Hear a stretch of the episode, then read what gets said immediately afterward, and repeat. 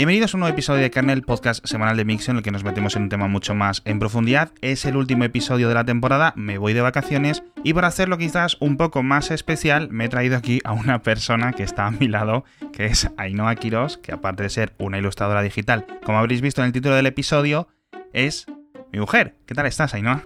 Bien, un poco nerviosa. A la pobre la he engañado aquí para que se venga al programa y estamos grabando un poco en casa, con lo cual es un poco nuevo para los dos porque es la primera vez que viene un podcast, pero yo creo que va a quedar, la verdad, es que un gran episodio. Vamos a hablar en profundidad de todo el mundo de la ilustración digital, tanto de los procesos, de hardware, de software, de servicios, de cómo vender, de cómo moverse, es decir, toda la industria desde dentro, pero antes, ya sabéis que estamos haciendo el patrocinador de Kernel justo antes de empezar con la entrevista para que quede todo luego sin cortes. Y el patrocinador de esta semana, de este episodio de Kernel, es la gente de Bezoya, porque tienen un nuevo gran compromiso que nos parece súper importante, porque sabíais que este año todas las botellas de Bezoya van a estar hechas solo con plástico reciclado. Este es el compromiso de Bezoya, que todas sus botellas están hechas de otras botellas. Bezoya no va a usar plástico para la fabricación de sus botellas, sino que da una nueva vida a todas las botellas de plástico que reciclamos. Esto es una gran noticia porque una botella de plástico puede tardar 500 años en descomponerse y con Bezoya las botellas que usamos, las que compráis en el supermercado, se convierten en botellas nuevas en los 60 días que dura el proceso de reciclaje, con lo cual esto es increíble. Un proceso que Bezoya puede repetir infinitas veces. Todo este salto de sostenibilidad que ha dado Bezoya en el último año supone ahorrar, por cierto, unas emisiones de CO2 muy altas equivalentes al consumo de 5.800 hogares cada año, o el CO2 que absorberían unos 60.000 árboles durante 30 años seguidos. Esto es una cosa increíble, nos alegra mucho que nos patrocine Bezoya, sobre todo con este tipo de iniciativas. Así que ya sabéis, podéis encontrar mucha más información en bezoya.es o el enlace que os vamos a dejar en las notas del episodio. Ahora ya sí, vamos con la entrevista. Te he preguntado antes, Ainhoa, ¿qué tal estás? Y es un poco raro para los dos porque estamos aquí en casa en vez de estar con un invitado a la otra parte del ordenador y sobre todo es la primera vez que te vienes a un podcast, ¿no? Sí, es mi primer podcast y estoy muy nerviosa.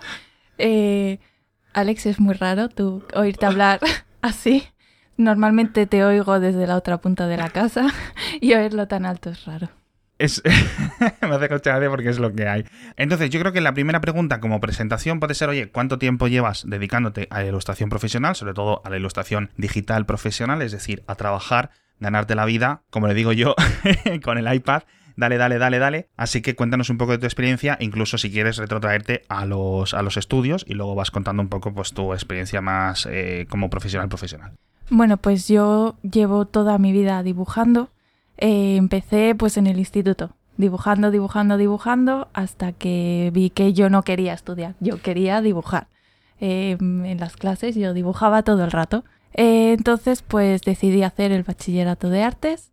Después del bachillerato pues vino la Universidad de Bellas Artes y como no era lo mío pues me pasé a un ciclo formativo de ilustración que ya eso sí que me, me interesaba más. después, bueno, eh, ya me fui a vivir con Alex. Es cierto que estuve un tiempo sin dedicarme a ello, pero cuando lo retomé, pues estuve ahí a tope, volví a dibujar un montón hasta que ya encontré un sitio donde meterme y empecé a dibujar, pues a cambio del money money. Pero tú cuánto tiempo estuviste haciendo ilustración, digamos, ilustración tradicional antes de pasarte al, al digital? Pues yo creo que unos tres o cuatro... A ver, aparte de todos los, toda la carrera educativa que tuve antes, que era todo, todo, todo en tradicional, excepto algunos cuando estudiábamos programas digitales, pues mm, yo creo que profesionalmente cuatro años o así, hasta que ya me compré mi primer iPad y pues ahí a aprenderlo. Eh, decías una cosa de la educación, porque yo recuerdo cuando estabas en, en la titulación, etcétera, Allí, ¿qué tipo de enseñanza? Es decir, ¿tú piensas que en, estos módulos o incluso en Bellas Artes, no sé si llegasteis a, entrar, en Bellas Artes no hay educación digital, ¿no? En este sentido. Pues es que no llegué tan lejos. Eh, solo hice primero, así que no sé si en cursos más avanzados lo daban. Eh, es cierto que en ilustración eh, sí que teníamos unas clases de, de ilustración digital pero no concretas de ilustración digital. Hacíamos todo tipo de ilustración y un par de meses pues nos enseñaban lo típico, lo más básico de Photoshop, lo más básico del Illustrator, lo más básico de, de cualquier cosa. En plan, tan básico que no llegabas a aprender realmente cómo a, manejar la herramienta. Me, me, recuerda un poco a la gente que va a informática. Que si ellos no cacharrean en casa y se ponen a trabajar, etcétera, etcétera, porque tengan iniciativa propia, no acaban sabiendo muy bien las herramientas. Que por cierto, ¿hay algo que eches de menos de, de la ilustración, digamos, tradicional, con pincel o con óleo o con rotuladores, etcétera? Pues lo que más echo de menos es la textura del papel. Yo lo que más usaba cuando hacía ilustración tradicional, bueno, de vez en cuando sigo haciendo, pero usaba sobre todo rotuladores, eh, los Copic Markers, que son los rotuladores al alcohol.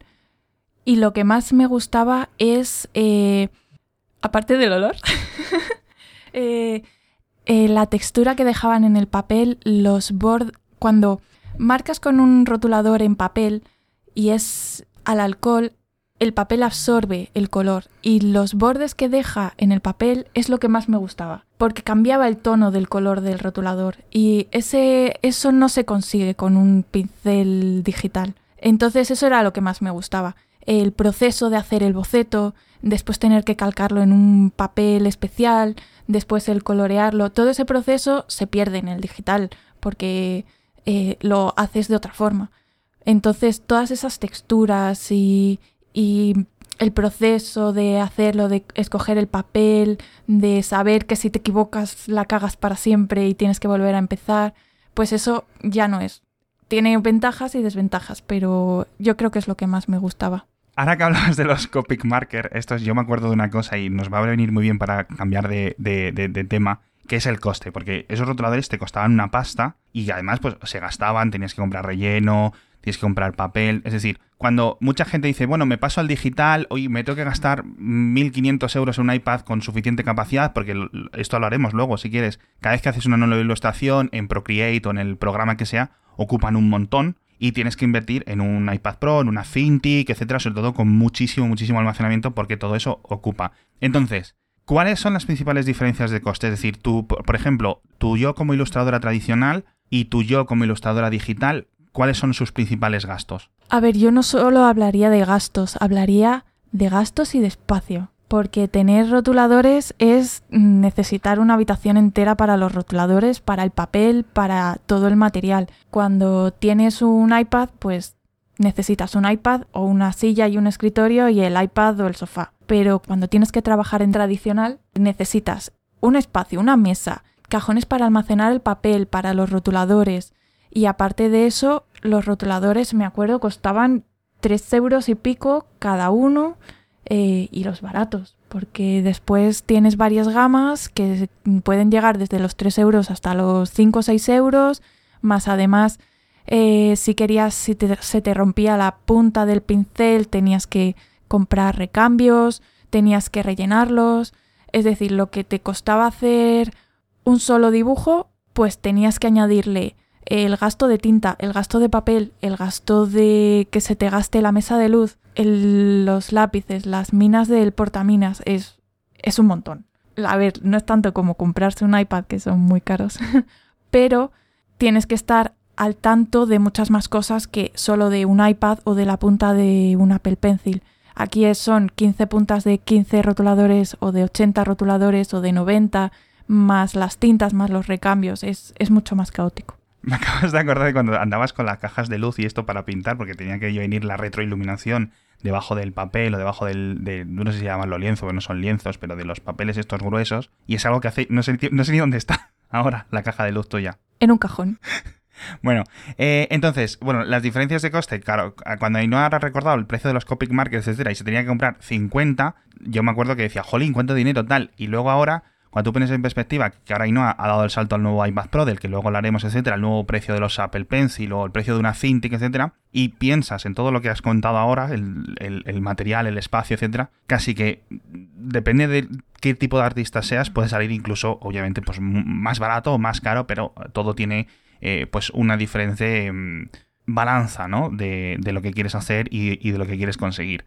Otra cosa que he visto, mm, digamos, desde la distancia, eh, cuando te veo ilustrar, es la diferencia en la distribución que luego haces de tu producto final, porque Antes, con, cuando hacías una ilustración con los acuarelas o con rotulador o con rotulador y acuarela, etcétera, tú eso lo podías escanear, obviamente, con la mayor capacidad o mayor calidad posible y podías vender copias digitales, pero también podías vender el, el, original y eso se vendía por mucho más, no solo por ti, sino por un montón más de artistas de tu círculo, etcétera. Eso, al ser digital, realmente no hay nunca una versión original, a no ser que vendas el fichero del Procreate, que podrías hacer una copia en cualquier momento y hacer infinitas copias igualmente, o vender el, archivo de Photoshop para la gente que use Photoshop, etcétera, ¿no? A ver, una pieza en tradicional sí que puede llegar a valer mucho más, pero también depende mucho del caché del artista. Si no hay nadie que quiera pagar el precio por ese original, pues realmente no vas a conseguir nada a cambio de todo tu esfuerzo. Con el digital es diferente.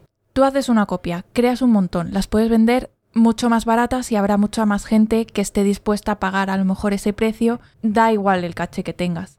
Eh, da igual que seas un gran artista y habrá gente que no quiera pagar por una copia, pero a lo mejor otra gente sí. Entonces la distribución yo creo que es también complicada cuando es tradicional porque eh, a la hora de enviarlo, de empaquetarlo y de mantenerlo a salvo es mucho más difícil. Conlleva muchos más costes de envío que a lo mejor una lámina que si se estropea por cualquier cosa mm, en correos pues puedes reemplazarla fácilmente, porque realmente hacer una copia te puede costar 20 céntimos, entonces te da un poco igual, pero si un original se estropea, ahí las cagado. Claro. Y por cierto, yo a ti te veo siempre que utilizas una aplicación para los iPad Pro que se llama Procreate, que es un poco, yo, yo creo que la referencia desde hace un montón de tiempo, pero me estuviste comentando antes de grabar que lo más común es el Clip Studio Paint o otro software de, Adobe, de suscripción, etcétera. Y más o menos cuéntame, no solo de lo que haces tú, sino que hace un poco eh, tu gremio, tus compañeros, tus compañeras, etcétera, cómo os organizáis. Es decir, para que la gente que quiera decir, oye, quiero continuar por este camino de la ilustración digital, etcétera, y esté escuchando este episodio, que al final lo que queremos hacer es mucho eh, eh, mostrar un poco tu, tu camino para que otra gente pueda seguir tus huellas, es oye, pues mira, hay estos programas, yo utilizo este o este lo recomiendo, este no, esto no lo he probado, etcétera. Cuéntame. Pues hay un montón de programas que se pueden usar, los tienes desde gratuitos hasta de pago. Eh, los gratuitos tendrán sus limitaciones y los de pago pues serán más profesionales, con muchas más opciones y yo empecé a dibujar en digital usando un programa gratuito que se llama Adobe Sketchbook. Es totalmente gratuito y la verdad es que para ser gratuito es muy bueno. No es tan bueno como otros, pero para empezar tienes las herramientas más básicas, puedes hacer mogollón de sketches, puedes hacer cosas muy buenas e ir aprendiendo para que cuando ya dominas un poco lo que es el boceto en digital, que siempre cuesta un poco, porque esa textura del papel a una pantalla lisa que resbala más es un poco raro. Entonces, eh, va muy bien usar primero una herramienta gratuita. Después mm, empecé a usar el Procreate. Creo que me costó un poco de dinero desbloquear ciertas eh, opciones, pero que fue muy barato. No recuerdo cuánto dinero, pero fue mucho más barato que si, por ejemplo, me hubiera cogido el Clip Studio Paint que cuesta mucho más al año. Y es un programa muy sencillo de usar. Tienes muchas opciones, tienes opciones de descargar pinceles. Eh, o sea, el Procreate básico es gratuito. Y luego tienes como microtransacciones dentro del, programa, como en los videojuegos. Sí, pero no son muchas. Es solo una pequeña parte mm, del programa y después ya lo puedes usar de forma gratuita todo el tiempo que quieras. No gratuita, sino que usarlo sin tener que pagar una mensualidad, ni pagar al año, ni nada de eso. Y eh, la verdad es que es un programa muy completo y está muy bien. Aparte del Procreate, hay otras aplicaciones que la verdad es que son muy profesionales. Yo a mí me gustaría aprender a usar el Clip Studio Paint, pero si te digo la verdad, tiene tantísimas opciones, puedes hacer tantísimas cosas con él que es que agobia el llegar a la pantalla y ver tantísimos botones, tantísimas opciones. Entonces es algo que tienes que sentarte, mm, ver tutoriales, ver a otra gente usarlo, eh, estar practicando durante mucho tiempo antes de mm, realmente hacer una pieza con ese programa.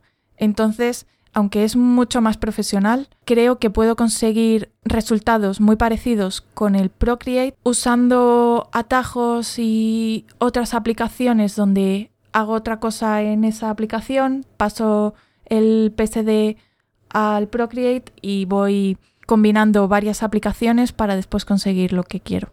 Esto, esto es una cosa que además me he fijado yo con los artistas, por ejemplo, alguien que hace óleo, pues hace óleo, óleo, óleo, óleo, óleo, óleo, óleo, al no ser que haya muy poca gente que realmente es multidisciplinar en, en un montón de, de, técnicas, o alguien que hace acuarela, o alguien que hace otro tipo de cosas, entonces pasa lo mismo un poco con las aplicaciones. Una vez que aprendes una aplicación, como que te cuesta más despegarte de ella y intentar aprender otras, sobre todo si ya vas cogiendo edad. Es decir, si a lo mejor eh, los oyentes que estáis interesados en esto, vosotros mismos o tenéis hijos o sobrinos o gente joven que le estáis diciendo, oye, escucha a Ainhoa aquí contar, mm, yo creo que tienen la flexibilidad esta que se dice, ¿no? La plasticidad mental para poder aprender un montón de aplicaciones y yo creo que eso es algo, algo básico. No es solo la plasticidad, es el que sea una aplicación intuitiva. Es cierto que Procreate tiene muchas acciones que están escondidas, que solo aprendes si has visto un vídeo y te han enseñado el truco, pero el hecho de que sea tan sencillo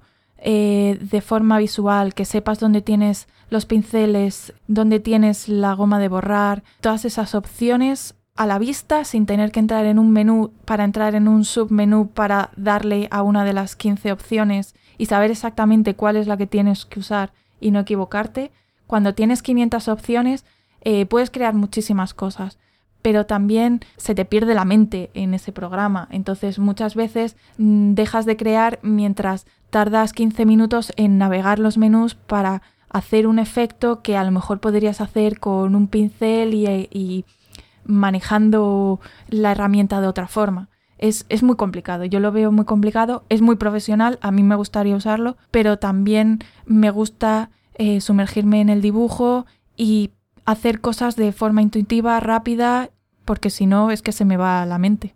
O sea, olvidarte un poco de que la herramienta existe y centrarte en lo que, en lo que estás creando. De todas formas, una cosa sobre el Procreate, que, que la verdad es que no lo sé. ¿Solo está disponible para el iPad Pro o para el iPad? ¿Esto está para Windows? ¿Está para Mac? Pues está para el iPhone y para el iPad, pero no para un ordenador de sobremesa, que es lo que tiene bueno, que por eso es tan sencillo y tan limpio, tiene un diseño tan limpio, no, no necesitas más. La verdad es que yo, solo viéndote a ti, es como. Es una herramienta que es, está bastante guay. El hecho de que sea gratuita la versión más básica, etcétera, sin, sin desbloquear, etcétera, le, yo creo que puede ser bueno para, para, cualquiera, que sobre todo que esté empezando y no quiera gastarse una pasta, porque aparte de lo que sea, se ha gastado en, en el propio hardware, del que por cierto, si quieres, podemos hablar, porque tú antes de tener el iPad Pro original, luego has dado el salto al iPad Pro nuevo. Eh, tú tenías una Wacom, una Intuos o algo así, vamos a dejar el enlace en las notas del episodio, y también has probado las Cintiq. Cuéntame un poco la experiencia. Como, cuando tú estás con un ordenador, con una Wacom conectada, que digamos es un sustituto del, ratón realmente, pero con mucha más versatilidad, ¿cómo era esa, esa relación? Porque tú estabas dando el salto al digital y tenías que entrenar otra vez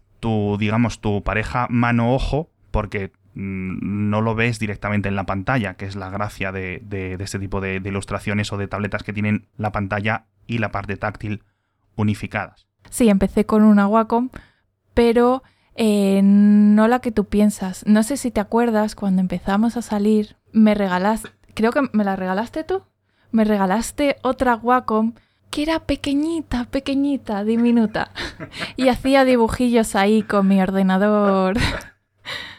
Pero bueno, esa fue hace mucho, antes de ser profesional. Entonces, vamos a hablar de la Intuos. Sí que la empecé a usar, me la compré con mogollón de ilusión, pero fue empezar a usarla y decir mi cerebro no se adapta. Eh, el hecho de estar mirando una pantalla hacia arriba mientras mi mano estaba sobre la mesa dibujando era como si yo mirara a la derecha, quisiera que mi mano se fuera hacia la izquierda, hiciera un círculo, hiciera un triángulo y miraba entonces a la tableta, no...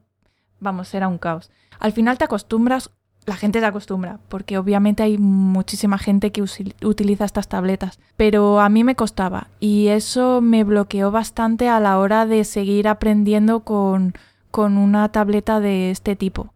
Me acuerdo que usaba el Photoshop, el más básico, porque no quería invertir en, en nada porque estaba aprendiendo. y me costó bastante el, el hecho de tener que coordinar el ojo, mano, tableta, lápiz, me costaba horrores, pero bueno, tú ya sabes que no tengo coordinación. Cuando intento levantar una pierna, levanto un brazo. Así que eh, a lo mejor es simplemente que eso no era para mí mm, de forma personal, que otras personas pueden hacerlo igual que otras personas pueden hacer gimnasia artística y otras no. Entonces, cuando ya me compré el iPad Pro, el original, fue como una maravilla. Dije, esto, pero ¿esto qué es? Me acuerdo además el primer dibujo que hice y dije, hostia, esto lo he dibujado a la primera. Y, y me quedé flipando porque estaba dibujando y se movía el pincel a la vez que movía el lápiz. Y era como una revolución. Estaba viendo lo que estaba dibujando. Entonces eso me fascinó, me encantaba. Pero en las Cintiq también podéis hacer eso, ¿no? En las Cintiq estas de, gran pantalla, que ahora hablaremos de los tamaños de pantalla, etcétera. Pero en general estas las has usado un poco, ¿no? Las Cintiq. Eh, sí, y sobre todo, bueno, sobre todo lo que he hecho ha sido ver a otras personas dibujar en ellas. Y son flipantes. O sea, son unas pantallas que parecen televisores puestas sobre escritorios. Ve a la gente dibujar con ellas y es flipante porque la calidad que tienen, la calidad de la pantalla, el hecho de ser tan grandes y que tengas absolutamente todas las opciones en esa propia pantalla sin tener que estar dependiendo de mirar de la pantalla del ordenador, eh, yo creo que es muy bueno. Es, está muy bien. ¿Qué pasa? Que son caras. Son muy caras. Necesitas un buen ordenador para que tire de ellas. ¿Cuánto, cuánto de caras? Pues tienes desde 500 euros, no, desde 1000 euros hasta 3500, 3600. Pero, ¿y eso, las, las Cintiq, solo es una, digamos, es una pantalla táctil? ¿Es todo el ordenador o tienes que tener, o es simplemente un accesorio? ¿Tienes que tener un ordenador con Windows, etcétera? Sí, claro, es solo un accesorio. Eh, tienes que tenerlo conectado a un ordenador con el software que necesites. Eh, por sí solas no funcionan para dibujar. Mm, vale, vale. Es que eso, es que eso nunca, lo, nunca, lo he, nunca lo he mirado. Me acuerdo que una vez hace muchísimos años miramos de coger una y nos... Sí, las miramos de segunda mano, ¿te acuerdas? yo me, asusté del precio, no me acordaba de nada de esto. Entonces, eh, tú hace unos meses, ya cuando salió el iPad Pro nuevo, el de 2021, te lo compraste, compraste también, actualizaste al Apple Pencil, etcétera, porque además el iPad Pro, después de usarlo cuatro años, todos los días, no sé cuantísimas horas, ya estabas un poco, un poco harta, sobre todo porque había dejado de funcionar bien el, el, el puerto de carga, había dejado de funcionar bien el, el, el botón de inicio, el, el, lapicero, el lápiz tampoco iba muy bien, etcétera. Y dices, bueno, pues te tienes que gastar otra vez un montón de, dinero en comprarte un iPad Pro. Pero los cuatro años que has estado más o menos con, con, el, con el iPad Pro original, que lo tienes desde un mes que saliera o algo así, ¿consideras que el dinero estaba bien aprovechado o, o piensas que debería de haber durado un poco más? Después del, considerando el tute que le has dado todos los días, muchísimas horas. No, sí, está bien invertido. Las horas que he estado dibujando, que podía estar a, había días que dibujaba ocho horas seguidas con el iPad. Vamos, yo creo que me extraña que no hubiera explotado antes.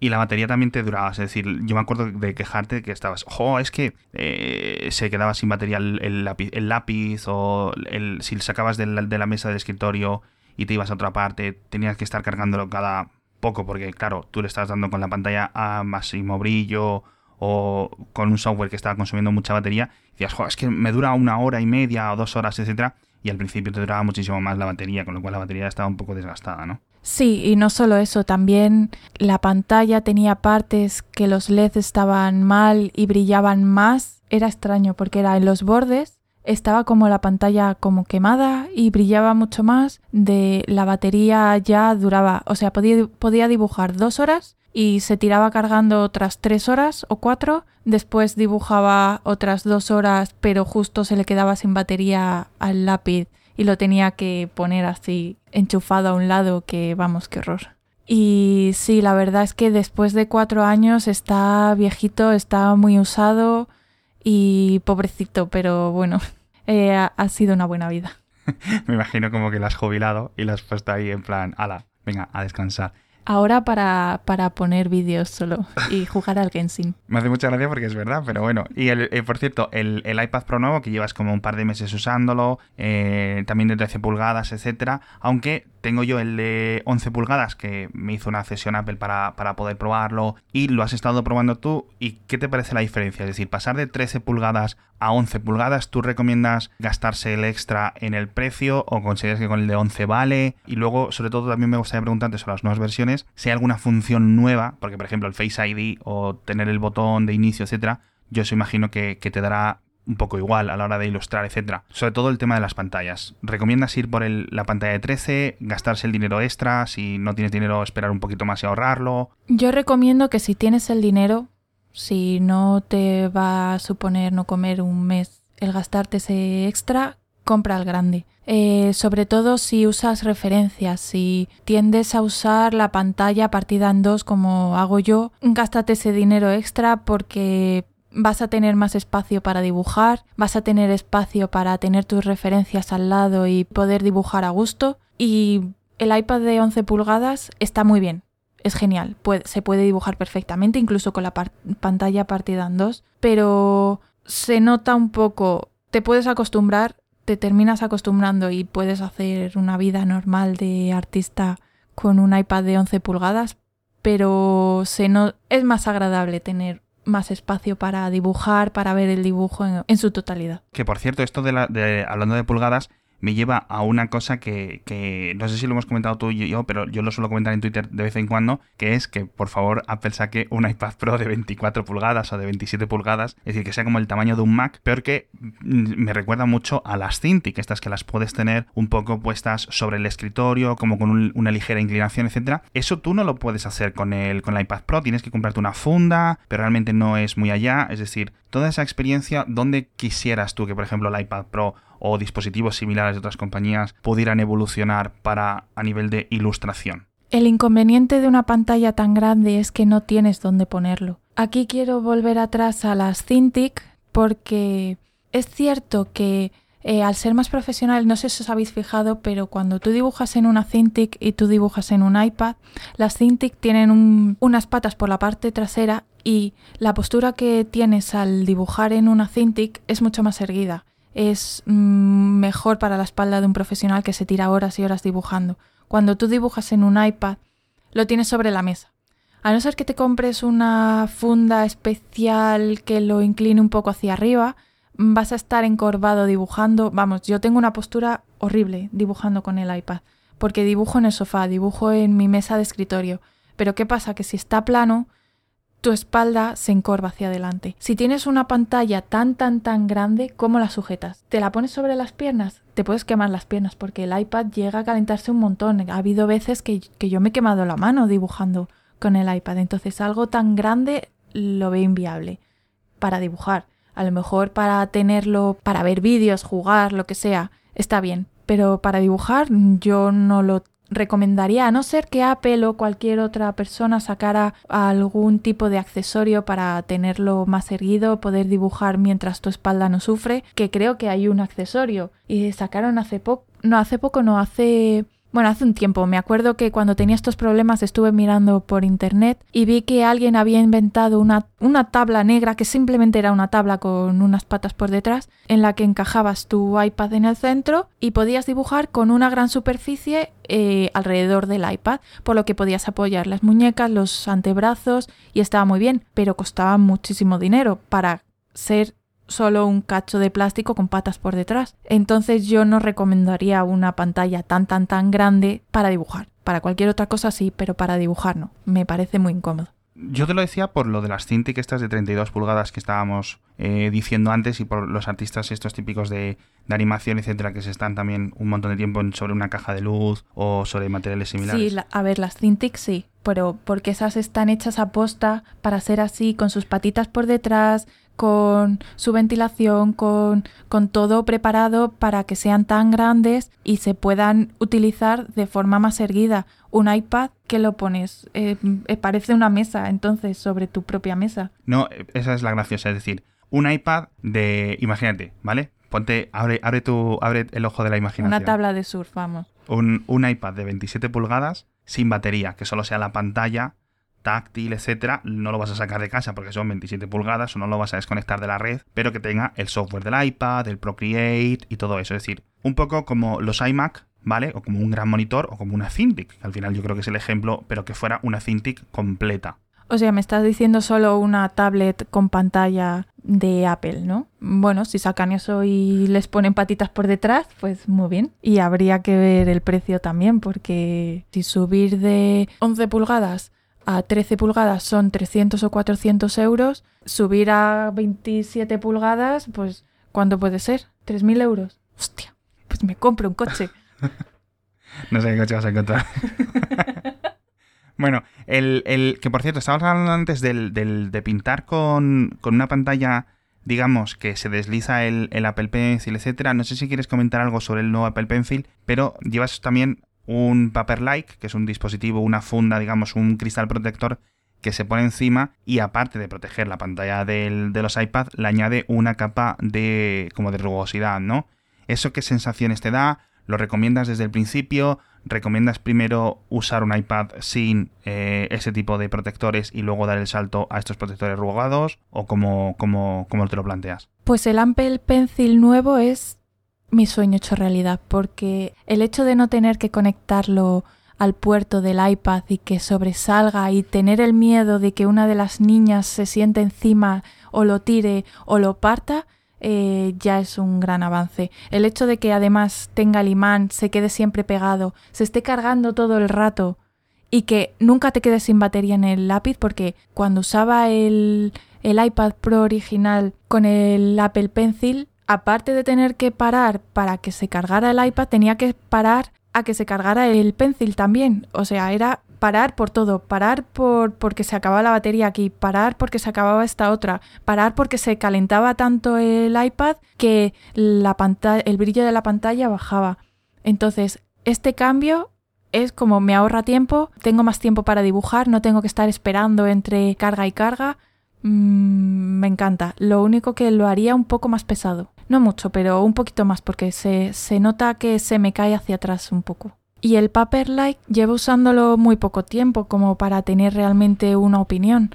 A ver, lo que sí recomendaría es tener un protector de la pantalla porque entre que me he comprado el iPad y le he puesto el Paperlike ya se me ha rayado la pantalla.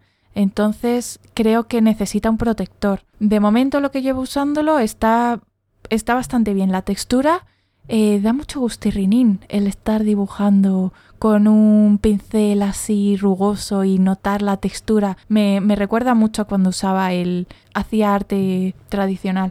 Lo que he notado es que la pantalla se ve un poco diferente. Es al tener, al ser un papel que tiene una rugosidad para que dé esa textura de papel, la imagen que hay debajo se ve un pelín distorsionada. Es decir, había visto mucha gente que hablaba sobre el tema que decían, es que la imagen no se ve tan nítida, no se ve tan brillante.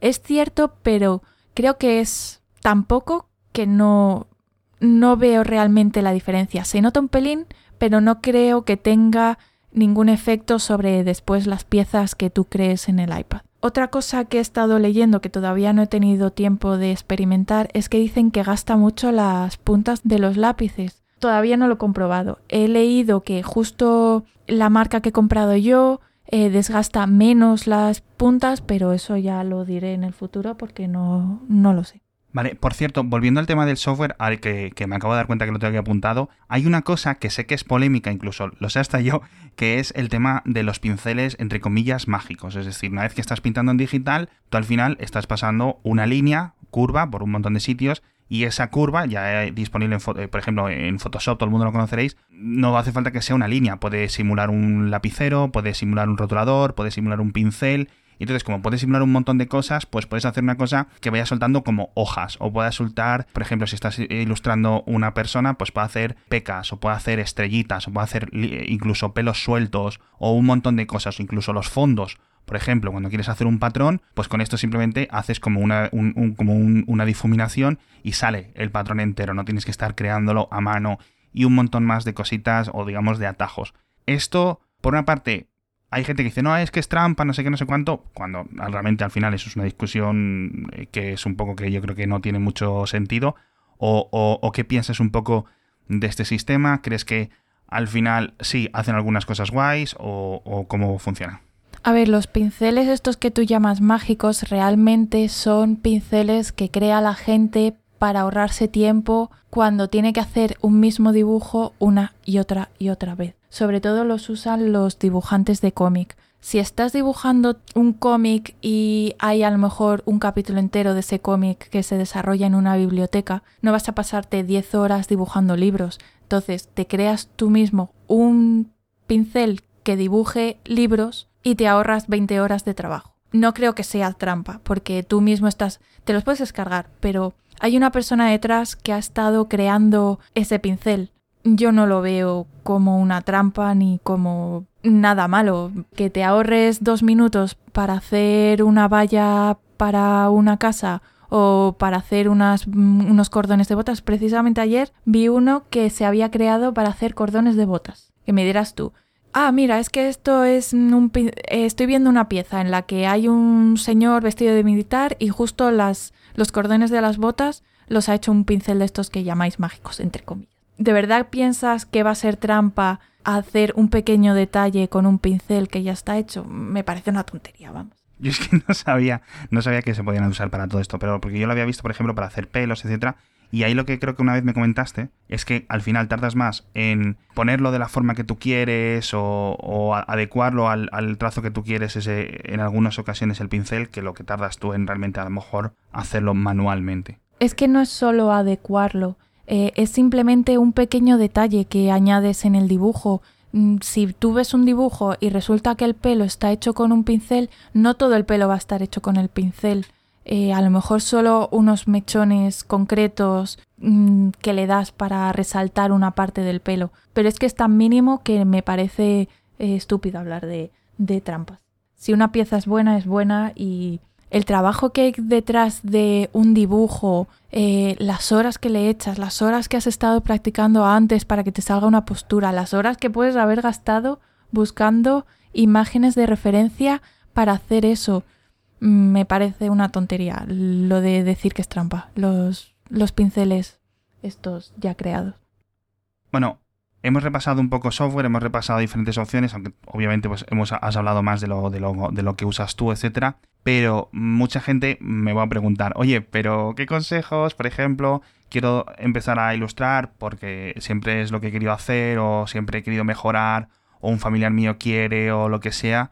Eh, consejos, mm, ya no solo incluso de arte digital, es decir, por ejemplo, aplicaciones, etcétera, o dispositivos, eh, sino un poco más de, ilustradora en general. Pues esto va a sonar cliché, pero la clave es dibujar y dibujar y seguir dibujando y no parar de dibujar. Hay gente que me ha preguntado por Instagram, oh, dame consejos, ¿cómo dibujas esto? ¿Cómo haces? ¿Cómo has hecho para mejorar? Pues dibujar, eh, de pequeña copiaba lo que veía. Veía series de dibujos, los copiaba. Veía un libro de dibujos de Disney que mi madre me compraba un montón, los copiaba. Y con eso tu cerebro se acostumbra lo que imaginas, plasmarlo con la mano. No hay otro secreto, no hay un truco de es que si dibujas mm, boca abajo a la luz de la luna mejoras en el dibujo. No, es dibujar y dibujar. Hace un par de años daba clases a una niña y es que le decía, tú dibuja, tú cuando estés en clase, dibuja. Cuando vuelvas de, de clase y vayas a hacer los deberes, mm, si te aburres entre medias, dibuja, dibuja y dibuja.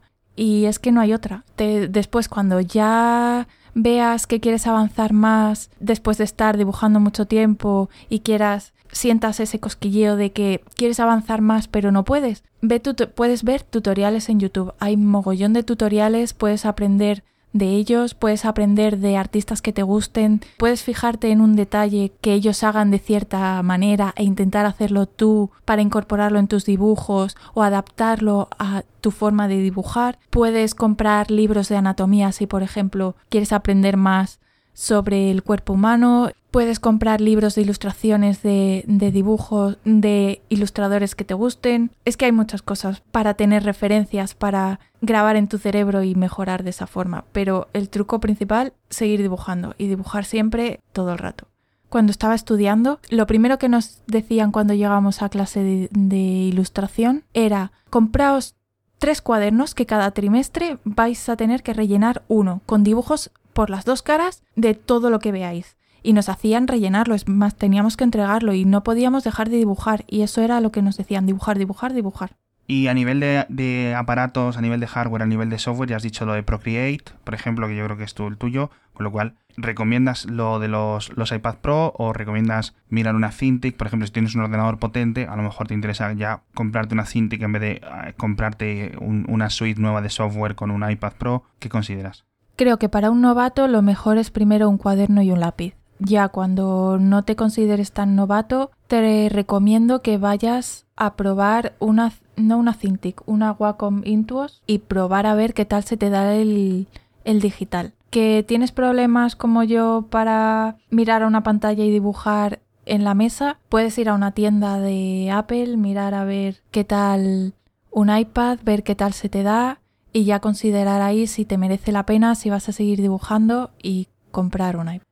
Además en las Apple Store hacen, no son cursos realmente, pero son reuniones de gente que dibuja se juntan a dibujar todos juntos y se dan consejos los unos a los otros. Una vez que fui a mirar uno de cuando estaba considerando si comprar el iPad de 11 pulgadas o el de 13, me comentaron que hacían reuniones, que se juntaban varios artistas allí, que eran totalmente gratuitas y que dibujaban, o sea, se tiraban allí a lo mejor dos horas dibujando, comentando trucos de aplicaciones, entonces eso está muy bien.